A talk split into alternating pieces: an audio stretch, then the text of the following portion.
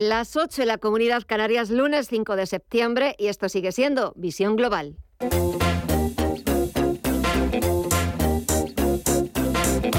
Esto es Visión Global con Gema González. Tendremos que esperar a mañana martes para que Wall Street vuelva a la negociación. Los principales índices norteamericanos cerraron la semana pasada con pérdidas del 1% de media. Dow Jones se dejó casi un 3%, SP500 un 3,29% y el Nasdaq, por su parte, retrocedió más de un 4%. El sector tecnológico de los peores. El Nasdaq encadenaba seis días consecutivos de recortes en lo que ha sido su peor racha desde 2019. Entre tanto, esta semana, muy atentos a las principales citas macro, la publicación del libro Base de la Fed este miércoles y la comparecencia al día siguiente, el jueves, del presidente de la Fed, de Jerome Powell.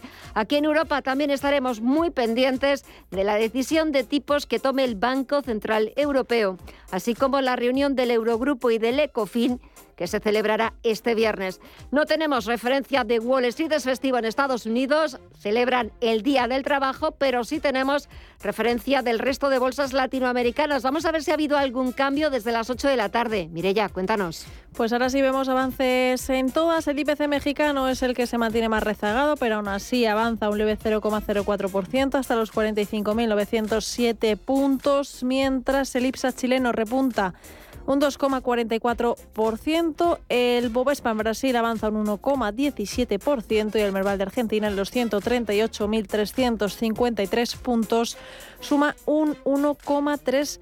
En el mercado de divisas y materias primas vemos alguna novedad, Estefanía. Nada, continúa el signo mixto, tanto en el mercado de las divisas vemos al euro con una leve bajada del 0,2% en los 0,99 dólares y la libra por su parte la vemos con una subida moderada, prácticamente plano, en 0,08% en los 1,15 dólares después de marcar hoy mínimos de 20 meses. Vemos a las materias primas en signo mixto también al petróleo, al barril de Brent sumar un 2,3% en los 95,19 dólares y al West Texas de referencia en Estados Unidos lo vemos en los 88,88 con un avance del 2,3%. El oro por su parte continúa en el terreno negativo levemente en los 1.700 321 dólares la onza. Y en las criptomonedas, ¿vemos algún cambio, Mirella? Sí, vemos al Bitcoin que ha entrado en terreno negativo, cae un 0,57%, ahonda esas pérdidas hasta los 19.736 dólares. Ethereum, por su parte, repunta un 1,2 hasta los 1.584 dólares. Cardano se deja un 2,19, un 0,32 abajo el Ripple y Solana avanza un 0,33% hasta los 31,80 dólares. La actualidad de este lunes 5 de septiembre nos deja estas noticias de interés titulares de las 9.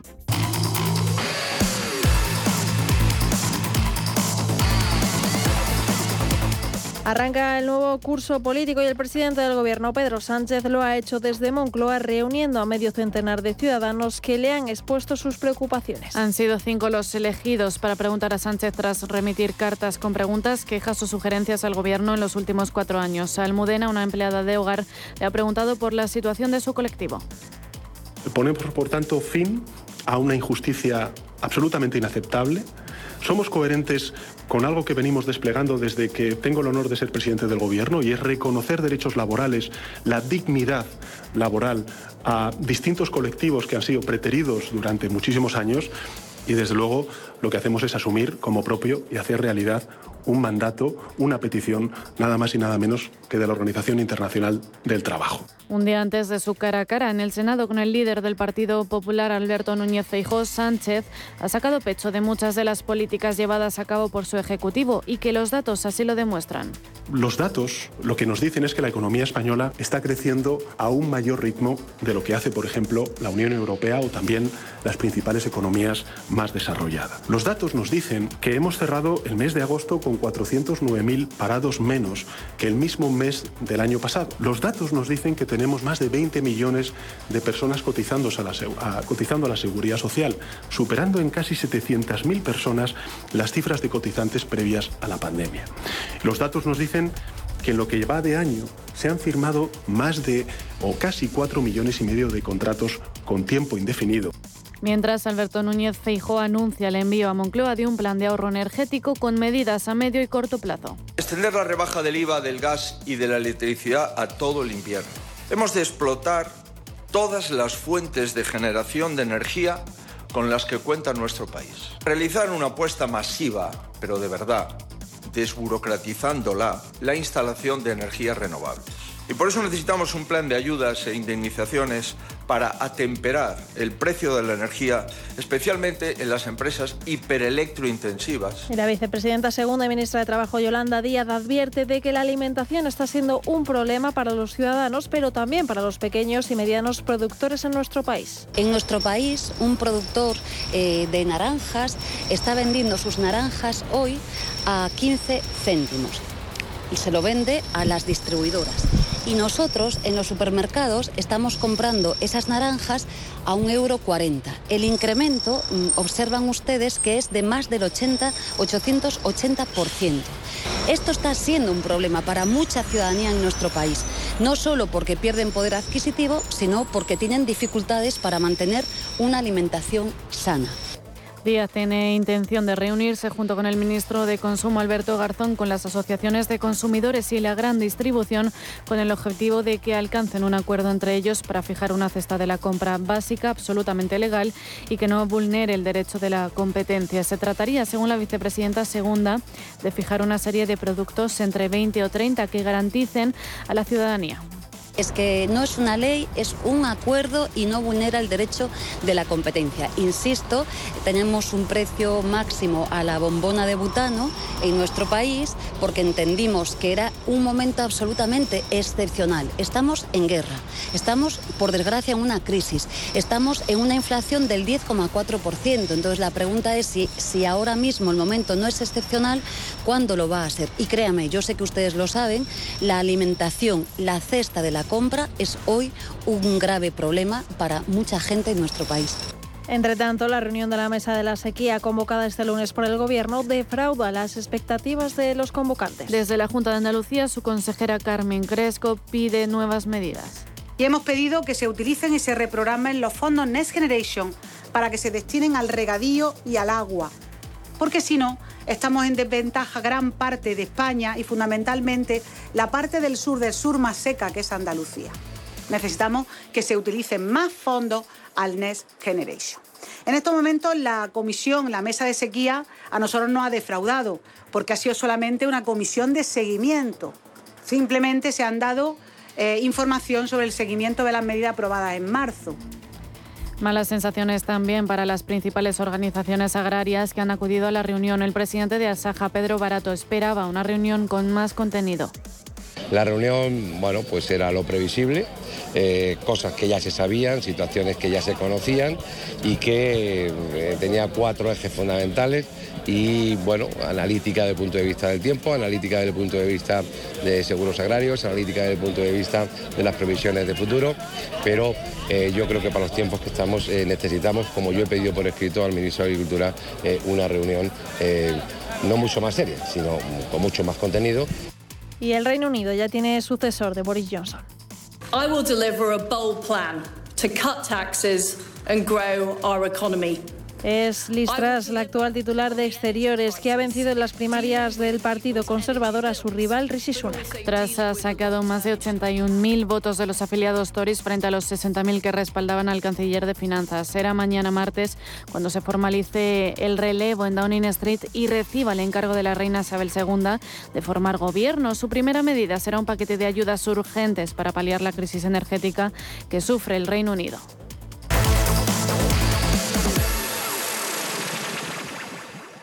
Si caminas solo, irás más rápido. Si caminas acompañado, llegarás más lejos. Luna Sevilla es su asesor patrimonial de referencia. Prestando nuestros servicios como agentes de Caser Asesores Financieros, somos una empresa con amplia experiencia profesional y una clara apuesta por la formación de calidad, la información transparente y objetiva y por el asesoramiento financiero personalizado y continuado. Si desea más información, visite lunasevilla.es o llámenos al 91 762 3442. ¿Preparados para una vuelta al cole más fácil? Ahora, hasta el 30 de septiembre, al comprar dos prendas de una selección de kits El Corte Inglés, te regalan otra. Y además, 10% de regalo en la vuelta al cole para próximas compras de alimentación, moda, papelería. Haz que la vuelta al cole sea una cosa de niños. Consulta condiciones. En tienda web y app de El Corte Inglés.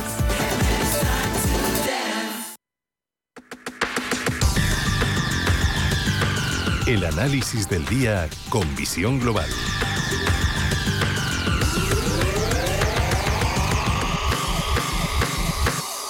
Y el análisis lo buscamos con Ricardo González, gestor de GPM y autor del libro El Código de Wall Street. Ricardo, muy buenas noches y bienvenido. ¿Qué tal las vacaciones?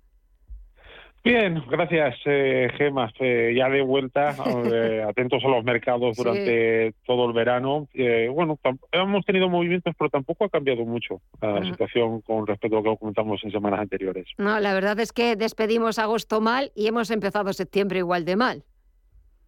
Sí, y es que cuando la tendencia es bajista Eh, hay, que esperar más disgustos que alegrías en, en, los mercados. Y si por todo esto fuera y si todo esto fuera poco, pensemos que el mes de septiembre es el único mes del año que durante la era moderna ha cerrado más veces en negativo que en positivo. Es decir, estacionalmente el mes de septiembre es el peor mes del año para los mercados. Eh, seguimos sumergidos en este ciclo bajista. Lo hemos comentado aquí antes de verano, ¿no? que eh, hace unos años, o, del año pasado en, hacia atrás, los bancos centrales tenían la inflación bajo control y podían permitirse el lujo de, cuando fueran mal dadas en los mercados, pues inyectar medidas de estímulo y, entre comillas, rescatarlos. ¿no? Esto es algo que no pueden hacer actualmente. La inflación que generaron con la crisis del COVID es prioritario eh, mantenerla bajo control, caiga quien caiga, y los que están cayendo son los mercados. Caiga quien caiga, con una inflación mm, absolutamente descontrolada y eso que en principio o en teoría eh, los bancos centrales eh, han puesto todas las herramientas de las que disponen, todos los medios de los que disponen para intentar atajarla, subiendo los tipos de interés, cueste lo que cueste, o al menos es eh, el mensaje que escuchamos a, a Jerome Powell en Jackson Hole un mensaje que hasta el día de hoy sigue pesando en los mercados y en el ánimo de los inversores. Y todavía no tenemos eh, la reunión de la Reserva Federal, que es 2021, pero todavía sigue, seguimos digiriendo ese, ese mensaje. Bueno, ahora están diciendo que han puesto toda la carne en el asador, pero yo recuerdo intervenciones eh, durante la pasada primavera aquí en la que hablábamos que decíamos, ¿a qué esperan? Eh, van tarde. Y ah. hicieron tarde y claro, pues eh, después es más difícil frenar a un tren cuando va a 100 kilómetros por hora que cuando va a 10 kilómetros por hora. Y eso es lo que les pasa a los bancos centrales. Son muy lentos a veces en responder basan sus decisiones muchas veces en indicadores retardados y ellos eran plenamente conscientes, aunque ahora lo nieguen, de que la inflación iba a subir. Ellos generaron eh, las medidas de estímulo en la crisis del COVID. No se puede esperar generar, eh, crear el 20% de la masa monetaria en tan solo un año de todo lo que existía y no esperar que exista inflación durante los meses siguientes. Es, es absurdo, era algo que ellos conocían. ¿Por qué han tardado tanto en reaccionar? Pues creo que nunca nos lo contarán, pero la realidad que tenemos ahora es esta, ¿no? Una alta una alta inflación que afecta a la población, que puede generar, eh, y de hecho ya está generando graves problemas sociopolíticos y lo mejor es que mm, eh, los bancos centrales dejen de lado pues eh, esas políticas muchas veces fuera de la economía que estaban llevando durante los últimos años y se centre en una política económica pura porque la sociedad realmente lo necesita. No tengo muchas esperanzas en que lo hagan, pero desde luego estoy seguro que es lo que la ciudadanía necesita. Lo cierto es que, visto lo visto, hoy también, después de, de que el otro día nos anunciara Rusia Gazprom, que cerraba de momento sin edie el gasoducto Nord Stream 1. Hoy ya ha dicho que, que el cierre es indefinido. Nos vamos a enfrentar a un otoño-invierno frío, con una energía cada vez más cara. Y mientras los ministros de Energía se van a reunir este viernes con carácter de urgencia para intentar buscar soluciones, quizás también igual que los bancos centrales, Ricardo, llegamos tarde. Mm.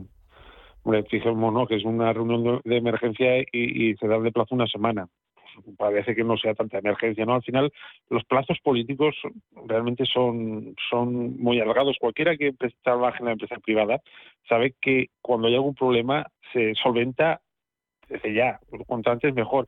en cambio, las soluciones políticas, las soluciones económicas, estamos acostumbrados a que se demoren, incluso muchas veces desafrontan, y esto genera un gran problema, y gran problema que tiene Europa, porque pensemos que estamos comprando grandes cantidades de gas a Estados Unidos. ¿Y esto qué supone?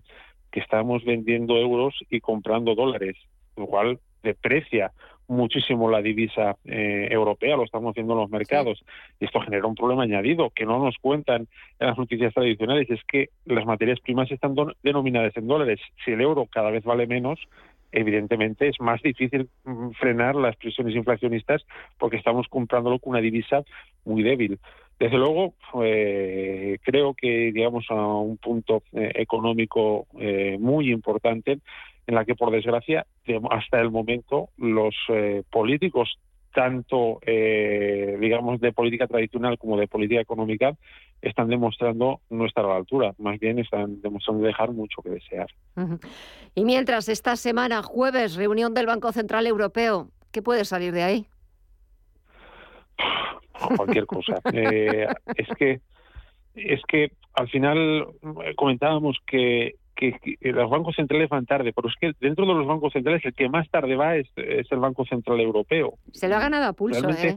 Se lo ha ganado a pulso. Sí, se lo ha ganado a pulso y, es que además eh, ves eh, las declaraciones y las trabajan mucho con las medias tintas, mm, falta de decisión, es evidente la situación en la que estamos de alta inflación, pero no de ahora, desde hace meses.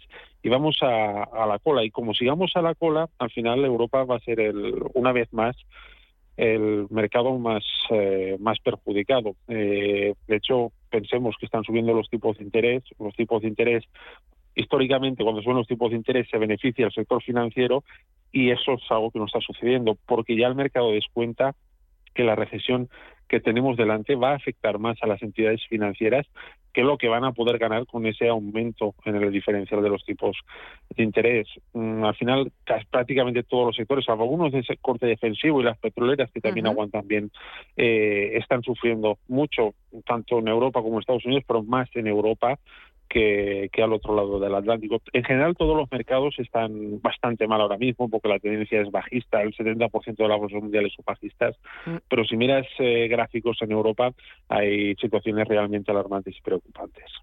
La verdad es que desde el punto de vista eh, informativo va a ser un final de año de los que van a hacer historia y aquí, como siempre, lo analizaremos, lo contaremos con la ayuda de los mejores. Ricardo González, gestor de GPM y autor del libro El Código del Wall Street. Bienvenido de nuevo, muchísimas gracias por volver a contar con, contigo para, para empezar así de bien la semana y así de fuerte. A ver qué tal se nos va dando la semana y hasta pronto. Un fuerte abrazo. Gracias. Muchas gracias, Gemma. Buenas noches. Buenas noches.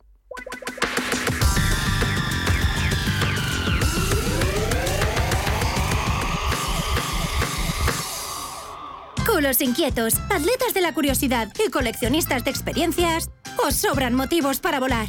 Porque vuelve Time to Fly de Air Europa. Canarias desde 39 euros, Caribe, Centro y Sudamérica desde 319 euros. Precios por trayecto comprando ida y vuelta. Consulta más destinos en aereuropa.com.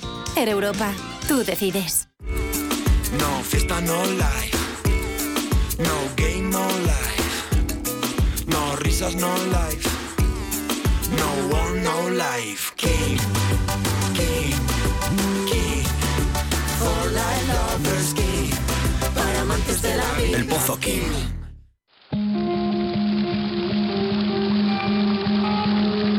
La fuente de la vida. Un viaje a través de los siglos y la historia de la humanidad.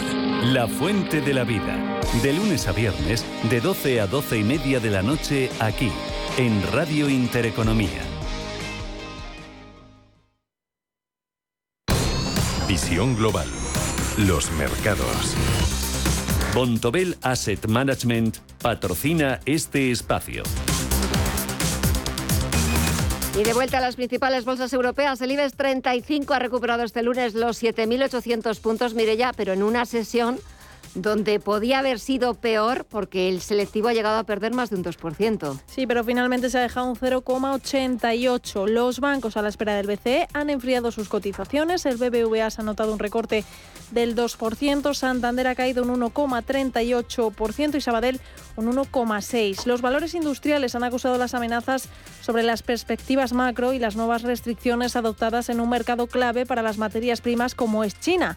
ArcelorMittal ha sido la peor, dejándose un 3,10%, seguida de Acerinox, abajo un 2,59% y también los valores turísticos se han situado entre los más bajistas de la sesión con recortes del 2,99% para Iberia y del 2,69% en el caso de la hotelera Melia. Por el contrario, la subida en los precios del gas y del petróleo han convertido a Repsol en el valor más firme de la jornada en el IBEX, con un repunte del 2,28%. Y en la agenda para mañana martes, ¿qué nos depara el día, Estefanía? Pues la agenda de mañana vendrá marcada por la nueva subasta de letras a 6 y 12 meses que realizará el Tesoro Público Español y donde los expertos estarán muy pendientes a la espera de que dos días después el Banco Central Europeo se reúna para decidir una nueva subida de los tipos de interés en la eurozona. Sin salir de Europa, otra de las principales referencias son las cifras de pedidos de fábrica de julio en Alemania y los precios de importación industrial de julio que dará a conocer Eurostat. Aquí en España, el INE publica la estadística de transporte ferroviario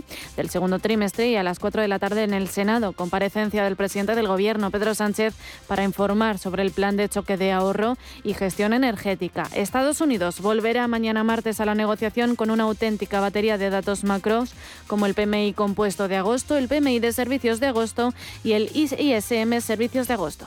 Bontobel Asset Management ha patrocinado este espacio. Bontobel Asset Management. Calidad suiza con el objetivo de obtener rendimientos superiores a largo plazo. En Bontobel Asset Management siempre estamos a la vanguardia de las inversiones activas en bonos y acciones. Para más información, entre en nuestra página web bontobel.com barra am. Bontobel Asset Management, su especialista global en fondos de inversión. Un oasis en el centro de Madrid. En el Bar Royal del Hotel Princesa Plaza de Madrid encontrarás una increíble terraza donde disfrutar de los mejores cócteles en un agradable y refrescante ambiente rodeado de aromática vegetación. Ideal para ir con tu pareja, pasar un buen rato con tus amigos o para ir de afterwork. Consulta el programa especial de música en vivo en princesaplaza.com. Hotel Princesa Plaza Madrid, Princesa 40. Posiciona tu empresa por encima de la competencia con el certificado CIEGE a la gestión excelente, desarrollado por Informa y el economista.es. La acreditación que impulsa las mejoras en solvencia, reputación, RSC, innovación y rentabilidad que tu empresa necesita. Busca certificado CIEGE en Google y accede gratis al test de evaluación e infórmate del proceso. Tenga el tamaño que tenga, presume de empresa excelente de la mano de los expertos de Informa y el economista.es.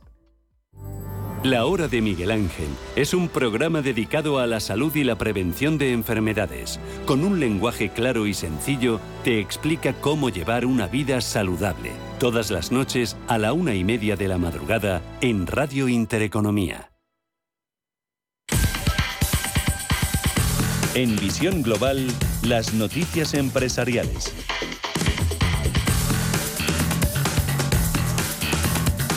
Iberdrola invertirá de 2.000 a 3.000 millones en Australia en los próximos años. El anuncio lo ha hecho el presidente de Iberdrola, Ignacio Sánchez Galán, que ha iniciado hoy en Melbourne un viaje en el que mantendrá encuentros con responsables de política energética en Australia y visitará varios proyectos renovables que la compañía está ejecutando en el país. Iberdrola también ha adquirido en los últimos meses los derechos del parque eólico Mount James de 1.000 megavatios y el mayor del mundo, según la compañía, así como la central fotovoltaica Broad Sound de 360 megavatios megavatios en Queensline y ha invertido en el negocio de soluciones inteligentes Autonomous Energy que ofrece productos energéticos a medida para empresas comerciales e industriales. Sanofi ficha a un ex banquero como nuevo presidente del Consejo. La multinacional farmacéutica Sanofi ha propuesto hoy nombrar al, al ex consejero delegado del banco francés Societe General Frédéric Oudéa como nuevo presidente a partir de 2023. Esta propuesta, que debe ser ratificada por los accionistas, marca un giro de estrategia para la compañía a la espera de la salida del actual presidente del Consejo,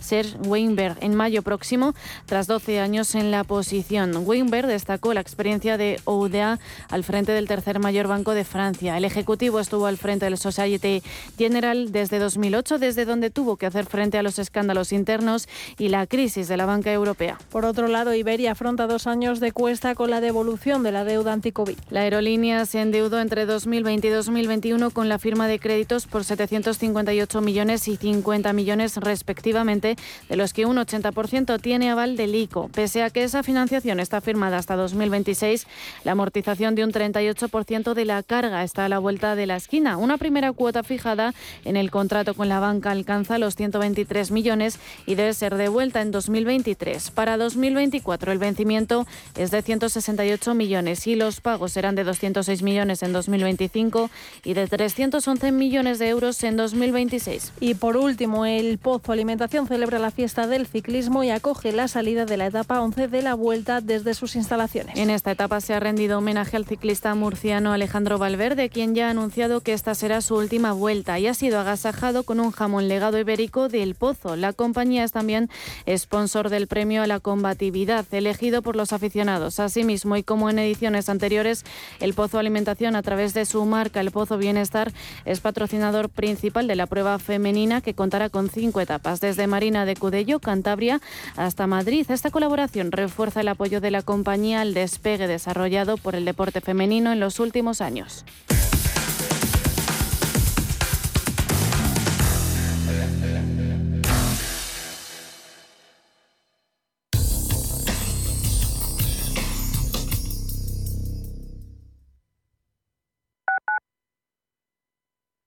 Radio Intereconomía, una excelente plataforma para anunciar tu empresa, con una audiencia exclusiva, con poder adquisitivo medio alto y que sabe lo que quiere. Teléfono 919992121 y en comercial arroba intereconomía.com. Radio Intereconomía, la radio de las empresas. Cuando estás de vacaciones en la playa, te pica una medusa, pierdes las llaves de casa en la arena y te rompen un faro del coche aparcando. ¿Qué seguro elegirías?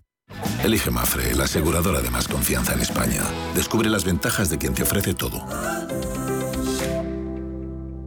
¿De verdad vas a permitir que tu padre o tu madre no puedan seguir viviendo y siendo felices en su domicilio? En Feliz Vita hacemos fácil que tus padres puedan seguir en su propia casa, rodeados de sus recuerdos y familia. Feliz Vita, la asistencia a domicilio personalizada que necesitan los tuyos. Feliz Vita, cuando no puedes estar, nosotros sí. Felizvita.com. Escápate de Madrid y ven al restaurante El Torreón en la cima del Monte del Pardo. Las mejores carnes y pescados desde 40 euros, vino incluido. Carne picaña brasileña y lomo de buey Disfruta de los mejores platos de cuchara y de paella con langosta y de grandes vinos y licores en sus siete amplísimos salones y terrazas. Cocina abierta de 11 de la mañana a 1 de la madrugada ininterrumpidamente. Parque infantil, gran parking, restaurante El Torreón. Naturaleza a 10 minutos de Madrid. Reservas en restauranteeltorreón.com.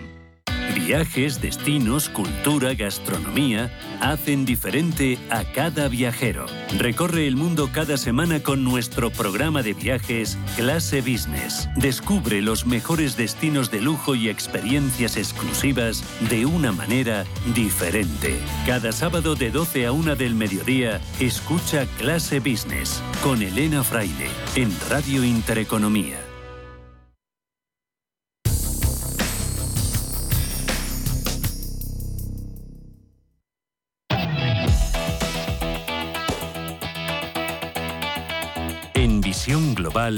After Work.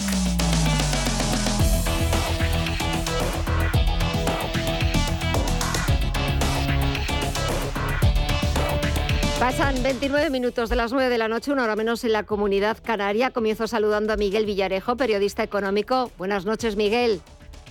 Buenas noches, Gema. ¿Qué tal todo? Bien, ¿qué tal, la, qué tal el fin de semana y qué tal la semana? El fin de semana fenomenal y la semana es lunes, o sea que te voy a contar que no sepas. Que- que- Pero sí. bien, lo llevo Bien, bien porque bien. se está acabando ya el lunes. Eso es un. Sí, sí, sí, es un el- buen aliciente. lunes- Ya casi ya, me- ya es sí, martes. sí. Hay que empezar a ver llega- a ver las cosas eh, medio llenas porque si no Pasado mañana es miércoles Bueno, y quedan dos días para el fin de semana. Es que ya, O sea que ya estamos al lado. Esto está, Esto está está ya chupado. matado, está ya matado. Vamos. No, que luego cuesta, que la semana hasta que llegamos al viernes parecen pocos Bueno, días, pero luego, luego cuestan. Algunos hacen un poquito cuesta arriba. Déjame que también salude a Juan Iranzo, catedrático de Economía Aplicada de la UNED. Juan, muy buenas noches a ti también. Buenas noches, encantado. El fin de semana fantástico, pero muy disgustado. Estoy muy disgustado porque no he sido uno de los eh, 50 Ah, elegidos yo tampoco. para haber hoy aplaudido a nuestro presidente del gobierno. ¿Tú tampoco? Yo tampoco, y creo que Miguel Fíjate, tampoco, ¿no? Yo no, no. Bueno. No, no. Ah, mira, me está, Pero vamos, que- me está recordando Almudena, la técnico, que es, claro, es que no le hemos escrito, porque ha seleccionado a 50 personas de no sé cuántas miles que en los últimos años le habían escrito, mandado sugerencias a Moncloa. Entonces, pues claro, Ah, pero nosotros hemos hablado mucho de él, ¿eh? también es verdad, eso debería valer. Lo que se dice escribir de Sánchez. también, es También verdad. hemos escrito. También, Eh, eh, sí, es sí. bastante, bastante. O- no, lo hemos, no lo hemos remitido a Moncloa, pero vamos, que están ahí todos los audios y nos pueden escuchar cuando quieran, que estamos a, están a su, a su disposición. Por cierto, eh, no puede entrar esta noche, pero dejadme que mande desde aquí mi felicitación eh, y mi enhorabuena a Rafael Moreno, CEO de la firma de consultoría de Values Corner, porque este fin de semana ha vuelto a ser papá de, de Lucía, eh, ya su quinta hija. Así que, Rafa, eh, enhorabuena y esperemos volver a tenerte la próxima, la próxima semana, que ya la mamá y la. Y, y Lucía estén ya en casa y ya podamos volver a contar contigo. Bueno, Juan, disgustado porque no había sido uno de esos 50 ciudadanos que han estado en Moncloa eh, abriendo ese nuevo curso político. Si hubieras estado, imagínate, y luego Miguel también, si hubieras estado, es cierto que solo han sido luego cinco los afortunados que le han hecho preguntas o sugerencias. ¿Qué le habrías dicho tú, Juan? Hombre, pues yo le hubiera preguntado precisamente por qué ha tomado en los últimos años siempre las medidas contrarias a las necesarias y las que han aplicado en todos los países para luchar contra la inflación, para luchar contra la crisis energética, para favorecer la creación de empleo, para impulsar eh, la creación de empresas, etcétera, etcétera. Eh, eh, pero por eso me temo que no he sido invitado, porque creo que le han hablado eh, eh, eh, eh, sobre que, hombre, que es un problema, pero vamos, no creo que el más acuciante que en este momento tiene España, si Estados Unidos, que es la obesidad infantil, eh, como no podía, eh, podía ser menos, ha salido el cambio climático y ha hablado de los precios, que yo probablemente también lo hubiera sacado, como he dicho, la inflación, pero parece ser que según nuestro presidente del gobierno, por eso yo sinceramente lo que siento es no haber estado allí para no haber salido lleno de optimismo, porque dice que a los españoles la inflación no nos preocupa nada, cuando es el desequilibrio que más directamente nos afecta y nos preocupa. Pero bueno. Pues, pues será él, porque verdaderamente una inflación que sigue por encima del doble dígito. Por cierto, luego hablaremos un poco de ese tema de la inflación y del tema de la cesta de la compra, a ver qué os parece también la última propuesta de la vicepresidenta segunda y ministra de Trabajo, Eso, eso. Yolanda Díaz, de poner un tope al precio de los Al- al precio de alimentos. los alimentos. Exacto, y de hablar con, se va a llevar en esas negociaciones Alberto Garzón, al ministro de Consumo, y quiere hablar con asociaciones de consumidores, con grandes distribuidoras. Pero ahora hablamos de eso porque, a ver, Miguel, si hubiera esta- estado invitado esta mañana en Moncloa, ¿qué le habrías preguntado? Y si te hubieran dejado, claro. Bueno, le, le hubiera preguntado que mm, realmente si tiene una, un- una política coherente. De, vamos, la- a mí lo que más me llama la atención es que es que mm, cambia cada cada dos por tres, o sea, lo que en una un, en un tiempo es una una, una absurdidad y, algo totalmente incomprensible y que no entiende cómo nadie se lo puede sugerir, como bajar el- el- los impuestos, pues de repente mm, lo saca como si se le hubiera ocurrido a él. Fijaros qué idea más buena me- me- me- se me ha ocurrido. Eh, no tiene no tiene mucho sentido, no tiene mucha mucho, mucha defensa. Y entonces bueno el, el presidente que hace pues ha hecho lo que hacen todos los políticos que es intentar minimizar los problemas y, y esto tratar de, de sacar pecho por las, las escasas mm, soluciones que aporta y que tienen mucho que ver, como dice Juan, con progresos en el, en el cambio climático, con la memoria histórica, en fin, todo lo que lo que distingue al, al PSOE desde hace años, desde la época de Zapatero, cuando se dieron cuenta de que, de que el, digamos, el- el- la economía la eficiencia en la gestión económica se había convertido en un activo del Partido Popular, entonces ellos no hablan de aquellos temas en los que saben que están en inferioridad de condiciones y desvían la atención a aquellos en los que ellos consideran que pueden ser más más competitivos. Y bueno pues en fin eso no, es no es lo, lo mejor para, para el país, pero me temo que es inevitable desde el punto de vista político si no quieres que, tu partido se diluya en, en, la nada, pues tienes que intentar tener un, algo distintivo. Las consecuencias de este tipo de políticas pues son, son, son graves porque llevan generalmente al enfrentamiento, porque se trata de, de sacar pecho en asuntos que generalmente no son negociables y, en los que además no se, no se negocia, que son cuestiones identitarias y que es lo que hizo, yo, recuerdo Maragall cuando sacó el tema de, del, estatuto, de un estatuto nuevo de autonomía para Cataluña, porque lo hizo pues porque quería, quería mm, formar gobierno con RT, que era la única manera de quitar a Ciudad de, de en medio. Entonces, bueno, estas estrategias de, de los políticos pues no son las más beneficiosas para el país. Pero me temo que no tenemos, ni siquiera en esto tenemos la exclusiva en España. Hay que ver cómo están en, Estados Unidos, cómo están los propios ingleses. Ahora acaban de elegir.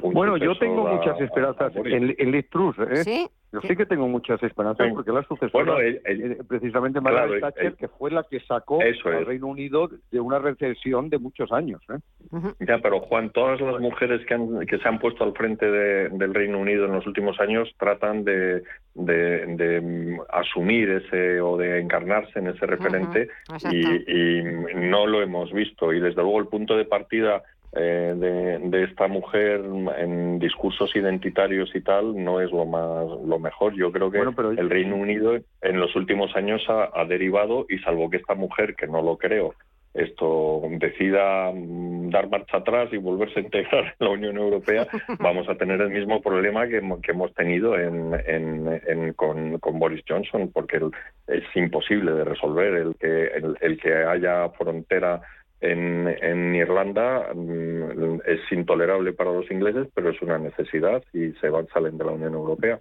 Y esto me temo que esta mujer no lo va a resolver tampoco. Hombre, no, no va a volver a incorporar al Reino Unido, evidentemente. A Eso ya lo sé, ya lo sé. A, medio plazo es obvio, pero lo que sí que va es, anunciado ya, vamos a salir de la crisis y vamos a impulsar la actividad económica bajando impuestos, que es lo que llevamos algunos diciendo desde hace mucho tiempo, porque lo que libera es recursos precisamente para que se invierta más, para que se consuma más, etcétera. Eso lo ha dicho muy claro. Eh, eh, yo creo que que es una discípula aventajada de Margaret Thatcher y ojalá, porque evidentemente fue la persona que dio la vuelta, absolutamente la primera ministra dio la vuelta al Reino Unido. Bueno, pues ahora nos haría falta un líder, aunque no esté en Europa. Eh, vamos con esa nueva. La Unión Europea. Sí, ya, ya.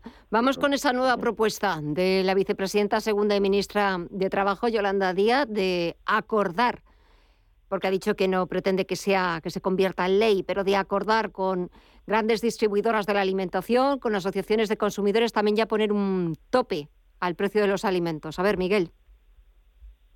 Bueno, pues esto es lo que se les ocurre siempre a, los partidos de izquierdas cuando hay un proceso inflacionista y es vamos a limitar los precios. Y, es sorprendente que insistan porque eh, se han visto todo el, efecto, o sea, eso provoca escaseces y, no resuelve ningún problema, todo lo contrario, al final hay que recurrir al racionamiento en los casos más extremos.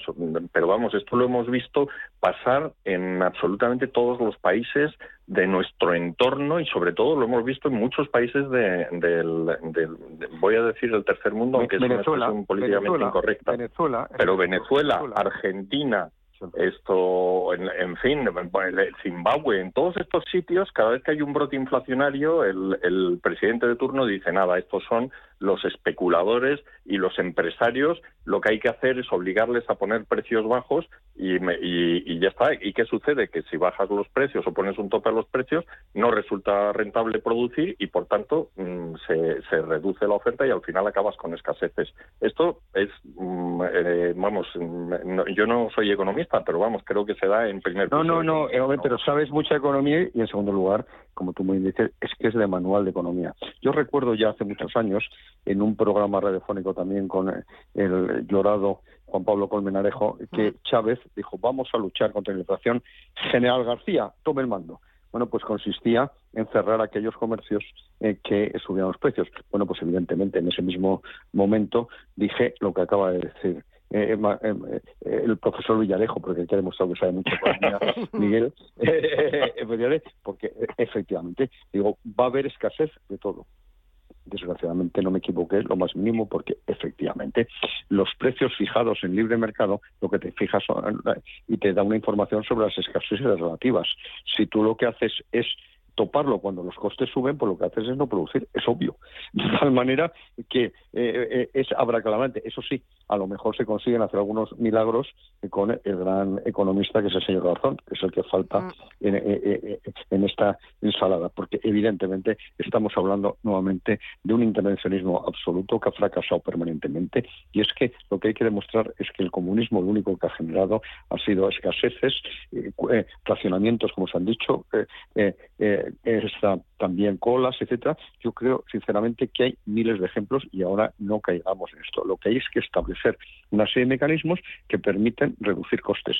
Esta señora quiere luchar contra la inflación, pero lo que ha hecho es establecer muchas más restricciones en el mercado laboral. Esta señora quiere luchar contra la inflación, pero lo que quiere es subir los costes laborales. Esta señora quiere luchar contra la inflación, pero lo que hace es eh, animar siempre a la subida de impuestos y, y sigue en esa línea. Hombre, no. Vamos a ver, la economía tiene sus leyes y desgraciadamente para algunos se cumplen. Es lo que nos hace a algunos acertar de vez en cuando.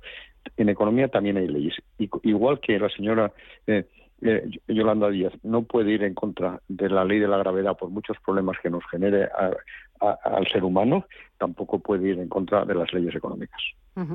Eh, había un partido en Canadá que, se llamaba el Partido del Hipopótamo, que era, era un partido que era, en fin, era un poco de guasa, y en su programa electoral llevaba justamente lo que acabo de mencionar esto el, eh, Juan, que es eh, abolir la ley de la gravedad.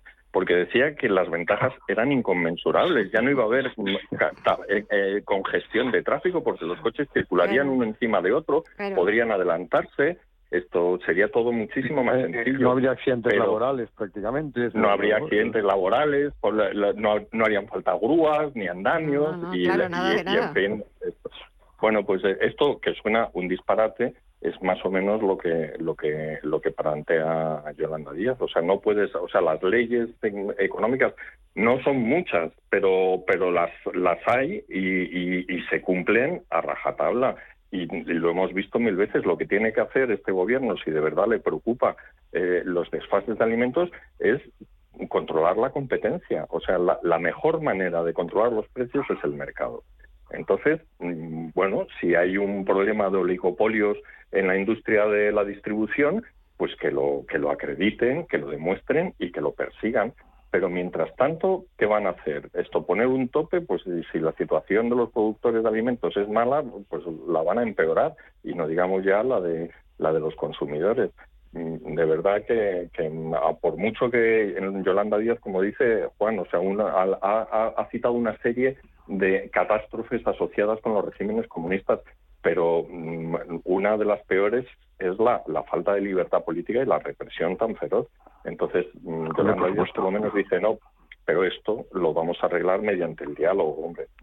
Afortunadamente, ¿no? Ya no estamos en la Unión Soviética y las cosas nos imponen por decreto y al que no lo cumple lo envían a Siberia, pero, pero sigue siendo igual de mala idea, se acuerde o se imponga. Eh, bueno, mañana, a partir de las 4 de la tarde, eh, en el Senado, ese cara a cara para debatir sobre las medidas de ahorro energético. Hemos venido escuchando al presidente del Gobierno eh, defender todas las medidas que ha puesto en marcha su Gobierno. Al líder del Partido Popular, Alberto Núñez Feijóo, sigue insistiendo en eh, proponerle un plan de eficiencia de ahorro energético efectivo, que se está equivocando, que por lo menos escuche las propuestas de, los populares. Miguel, ¿qué vamos a escuchar mañana en el Senado?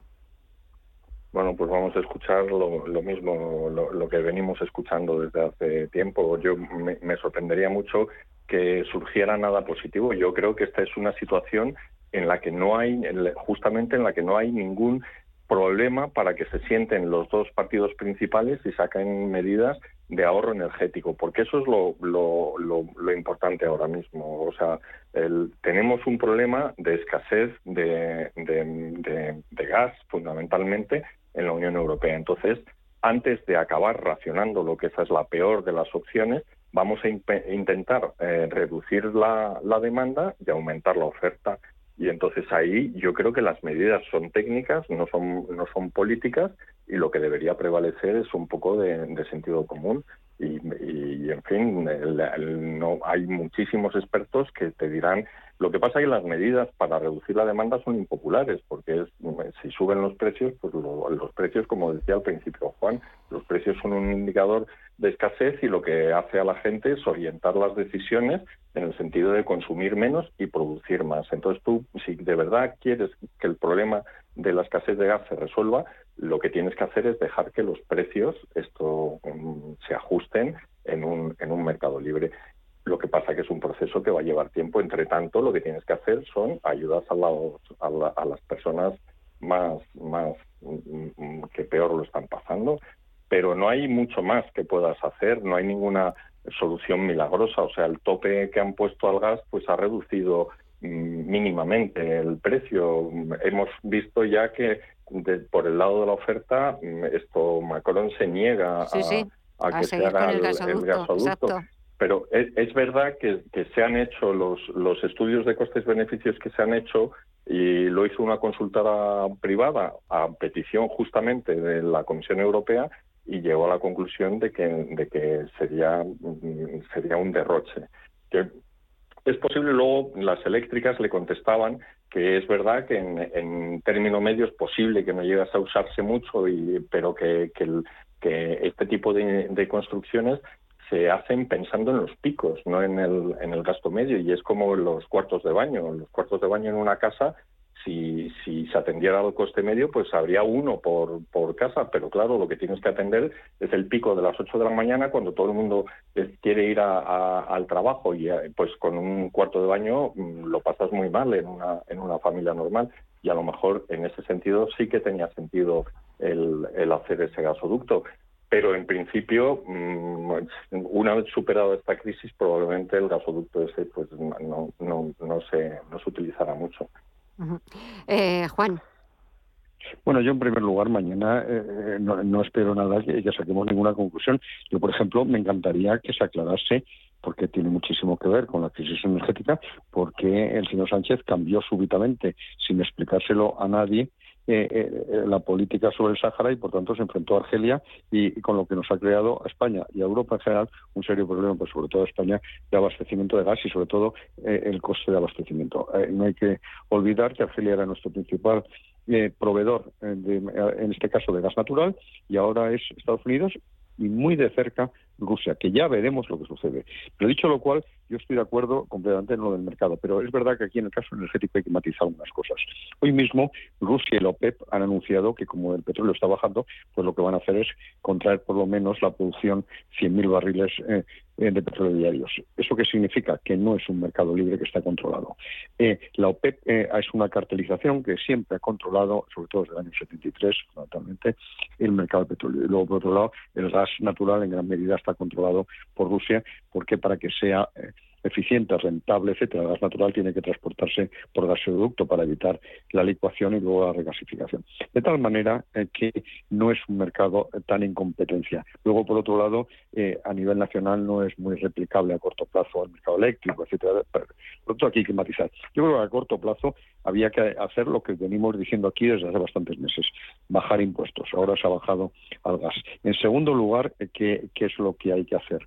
Yo creo que un plan energético coherente que favorezca la eficiencia eh, eh, energética, pero que no penalice eh, la competitividad y el, el, poder adquisitivo de los ciudadanos. Y en ese sentido, pues yo creo que hay que desarrollar todas las energías, porque a priori ningún vector energético debe ser desechable y por razones ideológicas, pues no se puede desechar la energía nuclear. Toda Europa ya la considera una alternativa, salvo España. La energía hidráulica es una grandísima alternativa, sobre todo para abastecer esos picos de demanda. También este gobierno tiene puesta la prueba contra eh, los embalses y tiene previsto cerrar mil megavatios en los próximos años de, energía hidráulica. Luego, por otro lado, creo que hay que, para garantizar el abastecimiento, como muy bien decía Miguel, en todo momento, hay que tener recursos propios. porque España no puede utilizar sus recursos de uranio. ¿Por qué España no puede investigar si tiene, como todo hace indicar que es así, gas natural que se podría liberar, obtener a través de fracking, por ejemplo, el páramo de masa?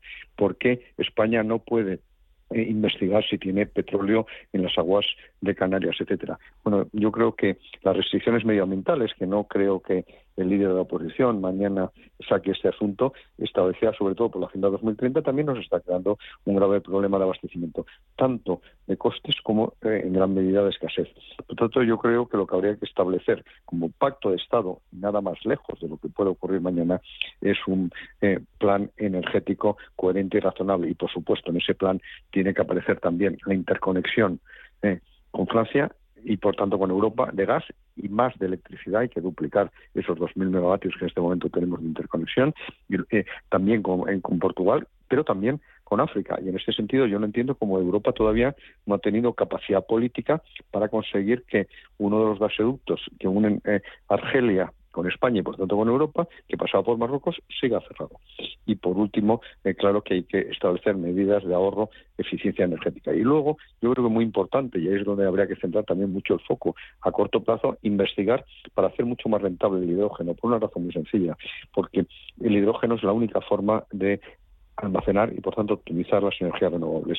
Todo desarrollo de energía renovable hoy por hoy necesita gas. Por tanto, lo que hace es complicarnos el problema si se puede almacenar en forma de hidrógeno, la situación cambia radicalmente. Miguel, ¿quieres añadir algo? Sí, no, no, solo el, dato de que Estados Unidos era importador neto de, hidrocarburos hasta, hasta que decidió explotar el fracking y, y, ahora es un exportador y gran parte del gas que nos están colocando lo obtienen mediante fracking.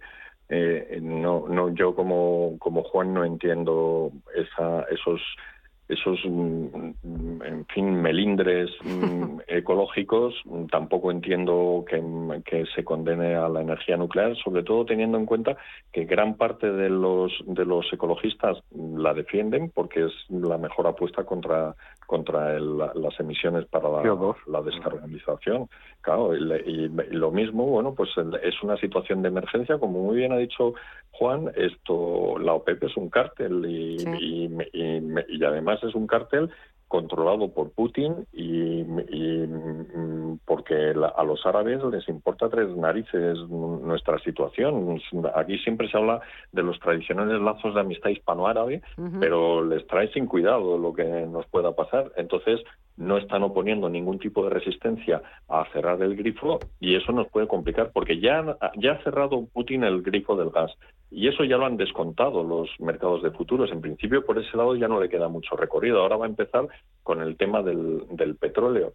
Bueno, pues vamos a ver qué, cuál, es, cuál es la consecuencia. Los árabes, de todas formas, saben perfectamente que si dejas que el precio del petróleo suba demasiado, lo que haces es destruir demanda. O sea, muchísima gente, mm, y es lo que está haciendo Occidente. O sea, todo esto va a provocar una crisis. Yo no creo que vaya a ser una crisis ni, parecida a la de 2008 ni, ni a la que provocó la, la, pandemia, pero va a producir una crisis, pero de la que vamos a salir mucho más fuertes porque vamos a tener mucha capacidad de generación de energía renovable. Y en el caso de España, reduciremos la dependencia energética, que ha sido uno de nuestros puntos débiles durante, durante muchísimos años.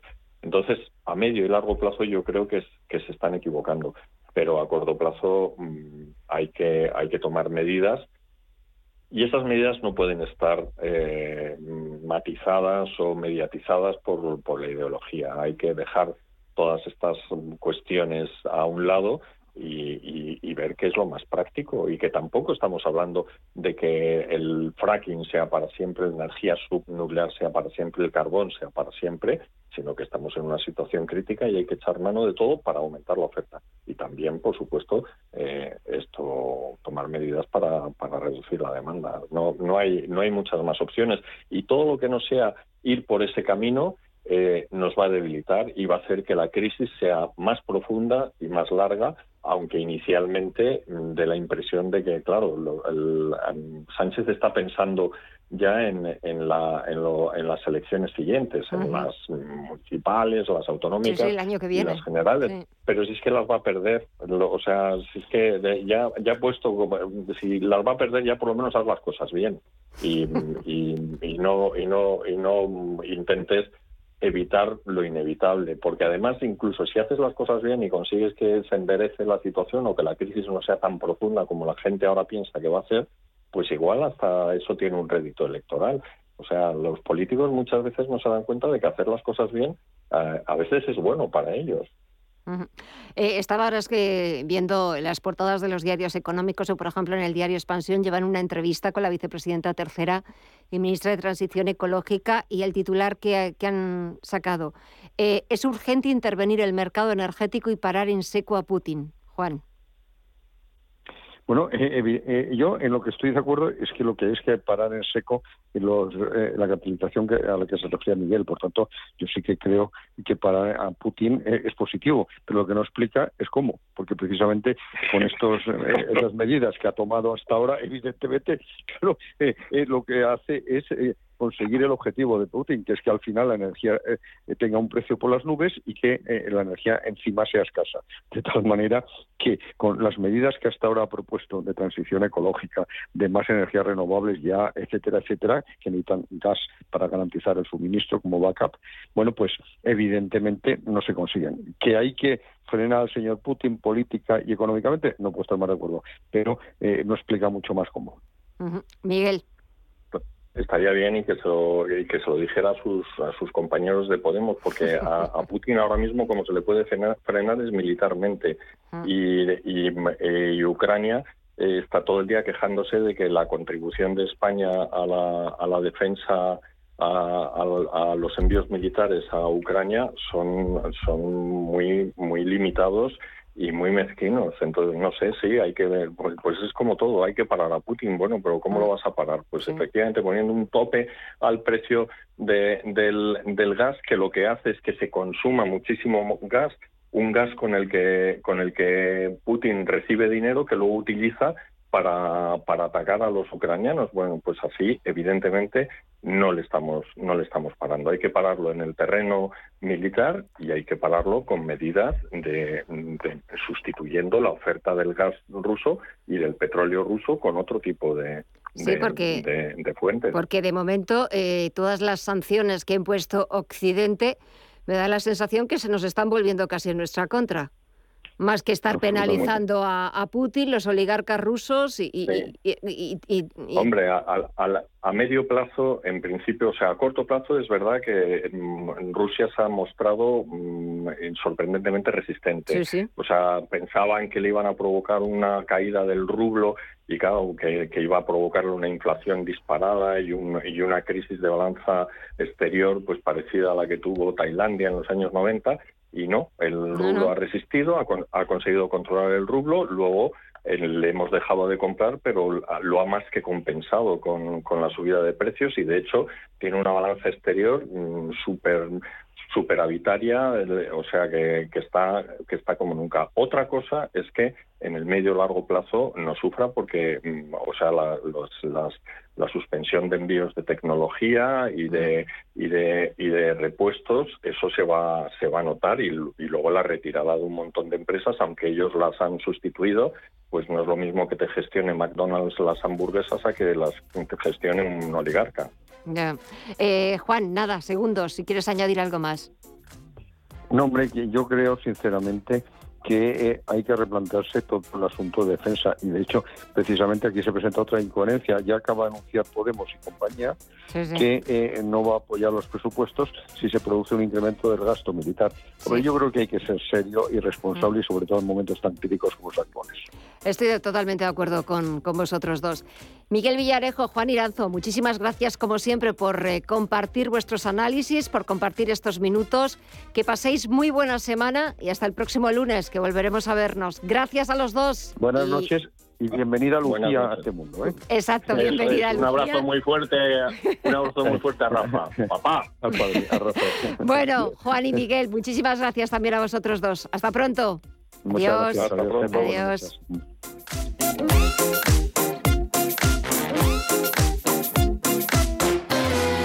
Gracias, por supuesto, a todos ustedes por elegirnos, por dejar que Visión Global les lleve toda la información, pero no solo las noticias más importantes del día, sino lo mejor, el análisis, las opiniones de los mejores expertos, de nuestros contertulios y también de los analistas de cómo ven el mercado. Un mercado que no contamos este lunes con la referencia de Wall Street. Mañana ya habrá negociación en la bolsa más importante del mundo. Y mañana se lo contaremos aquí, como siempre, con los mejores. Gracias, que descansen. Y mañana a partir de las 8 tienen una cita aquí en Visión Global, en Radio Intereconomía. Hasta mañana.